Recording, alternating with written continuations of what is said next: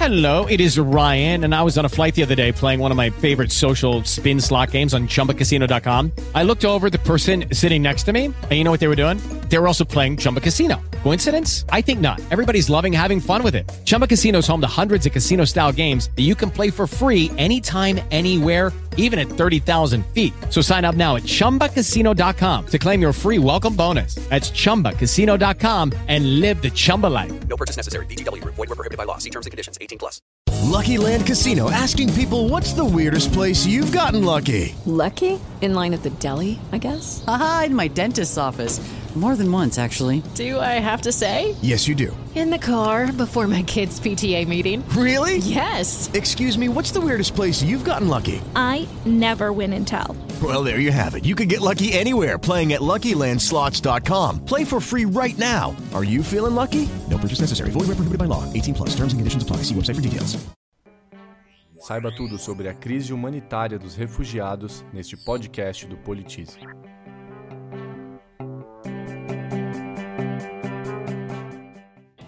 Os refugiados são um grupo específico de imigrantes e tem essa denominação por conta de uma convenção feita em 1951, que trouxe regulamentação aos diferentes tipos de imigrantes. Refugiado é uma pessoa que sai de seu país por conta de fundados temores de perseguição por motivos de raça, religião, nacionalidade, grupo social ou opiniões políticas, em situações nas quais não possa ou não queira regressar. A ONU considera esta a pior crise humanitária do século em 2015, o grupo de pessoas que se deslocou de seus países fugindo de perseguições políticas e guerras chegou a 65,3 milhões, não em trânsito no momento, mas que passaram por essa situação desde que esses números são compilados. O número registrou alta de 9,7% na comparação com 2014, depois de uma estabilidade entre 96 e 2011. A origem da maior parte dos refugiados é a África ou o Oriente Médio. Eles fogem por conta de conflitos internos, guerras, perseguições políticas, ações de grupos terroristas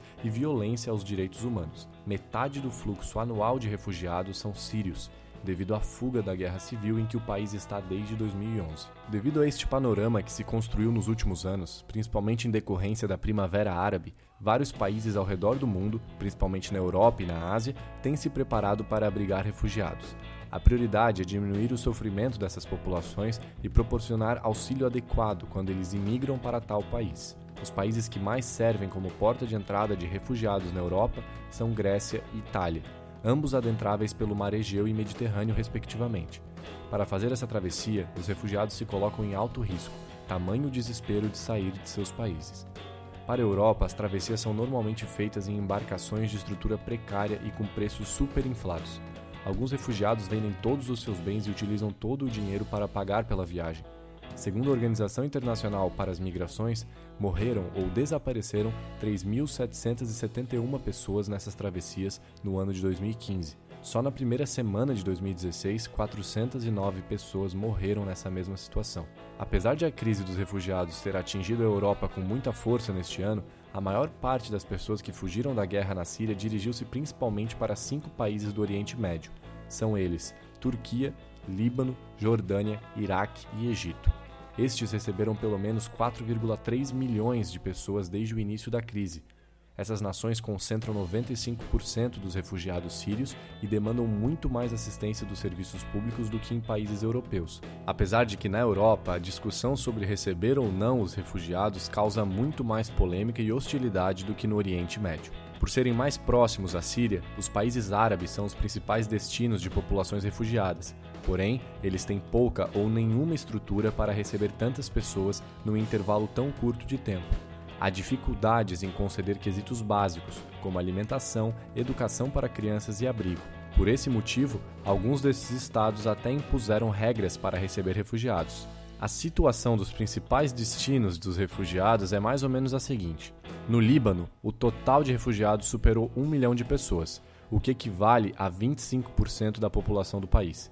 Por esse motivo, entraram em vigor em 2015 novas exigências para os estrangeiros que chegam, como o pagamento de uma taxa para obtenção de autorização de permanência válida por no máximo um ano. Na Jordânia, o rei disse que o país está em ponto de ebulição, já que os sírios refugiados equivalem a 20% da população jordaniana e o país não tem condições de assegurar serviços públicos aos que chegam. Já a Turquia tornou-se o principal destino dos refugiados. Mais de 2 milhões de sírios cruzaram a fronteira entre os dois países. Por causa da grande demanda, a Turquia disponibiliza mais de 20 campos de refugiados, mas os abrigos são insuficientes para atender a todos os migrantes sírios e muitos deles estão sem nenhuma assistência. A situação da Turquia preocupa a União Europeia, pois a maioria dos refugiados que chega ao país tem como destino final nações europeias, como Alemanha e Áustria, por isso, os líderes da União Europeia fecharam um acordo em novembro com a Turquia para que o país melhore as condições dos abrigos e amplie a permissão de trabalho aos sírios. É importante que você tenha em mente a diferença entre ser um refugiado, um asilado e um imigrante. No início desse episódio, eu falei o que significa ser um refugiado e vou repetir agora.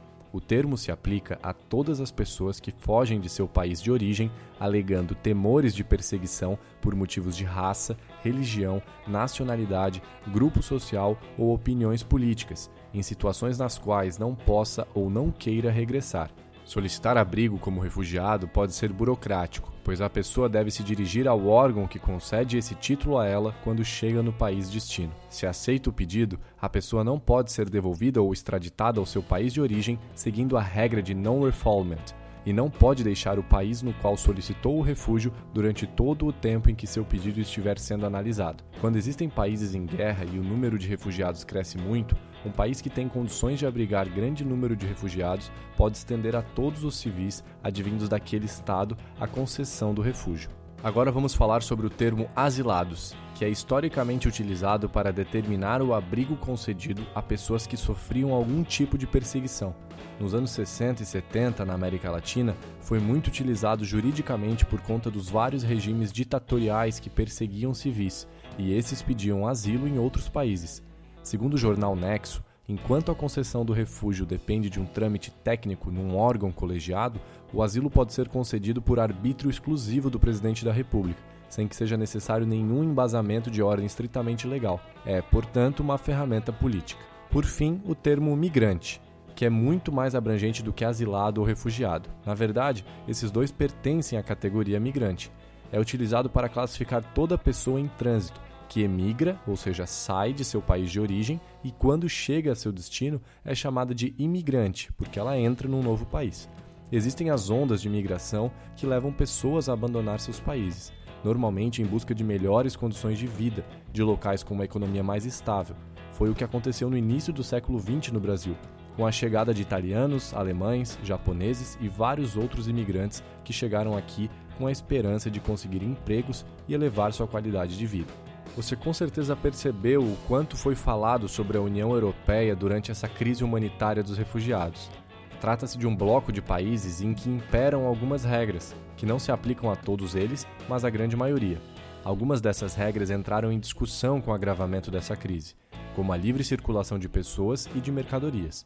As regras de concessão de asilo político também estão em debate, pois o asilo deve ser feito no país em que o migrante entra no bloco, e por isso coloca pressão nos países das fronteiras que mais recebem refugiados, como Hungria, Grécia e Itália. Países como Alemanha e Suécia têm aceitado abrigar refugiados com mais liberdade e menos restrições. Porém, alguns países impõem mais restrições a essas pessoas, como a Hungria, que tem no governo um primeiro-ministro conservador, que profere o discurso em defender a cultura da Hungria e da Europa. Além dele, o governo tem instituído políticas a fim de não acolher pessoas em situação de refugiadas. Construíram um muro de 175 quilômetros na fronteira com a Sérvia, que não integra a União Europeia, aprovou leis que punem com até três anos de prisão quem entrar ilegalmente no país e que permitem deportar quem estiver nessa situação. A Áustria também é um país que lida com a situação dos refugiados da mesma forma que a Hungria, anunciando a intenção de construir um muro para servir de barreira ao crescente número de imigrantes chegando ao seu território. O muro ainda não saiu do papel. Também temos a Grécia, que está sofrendo uma crise econômica e política bárbara desde 2008, mas como é um dos principais pontos de acesso à Europa, está recebendo muitos refugiados. O governo, porém, afirma não ter condições de recebê-los e pediu ajuda aos demais países europeus a Alemanha vem tendo um papel interessante nessa crise toda. A política que ela instituiu foi a de aliviar a pressão sobre os países de fronteira com o norte da África e a Ásia, permitindo que os refugiados sírios peçam seus vistos lá mesmo já tendo transitado em outros países europeus. A chanceler Angela Merkel e o governo alemão adotaram uma política de portas abertas, recebendo 800 mil pessoas em 2015. As justificativas principais dessa política de acolhimento são razões demográficas e econômicas, um influenciando diretamente no outro. Todo o continente europeu está sofrendo com o envelhecimento da população devido à alta expectativa de vida que a população tem por lá. Uma implicação desse fato é o crescimento do índice de dependência de idosos. O número de pessoas que não estão em idade de trabalhar é maior do que o de pessoas em idade de trabalho e que pagam impostos. Outro número relacionado a essas questões é a baixa taxa de natalidade e, por isso, leva ao declínio no número de habitantes. Esses fenômenos estão acontecendo na Europa em geral e são os principais motivos pelos quais tanto a Alemanha como todo o continente europeu precisam da força de trabalho de imigrantes para que saiam dessa encruzilhada demográfica. Uma das medidas de Merkel foi propor a realocação de 160 mil refugiados que estão na Itália e na Grécia a outros países europeus. A política foi aprovada e tem prazo de dois anos. As principais questões que desagradam tanto a população do país como a de países vizinhos são o receio quanto ao mercado de trabalho, a extensão de serviços públicos aos refugiados e que os sistemas de benefícios do país também se apliquem a eles.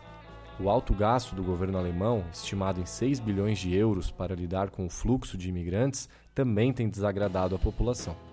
Isso fez com que o governo tomasse posturas mais rígidas quanto à concessão de asilo ou refúgio. Para aprender mais sobre esse assunto e muitos outros, acesse o maior portal de educação política do Brasil, politize.com.br.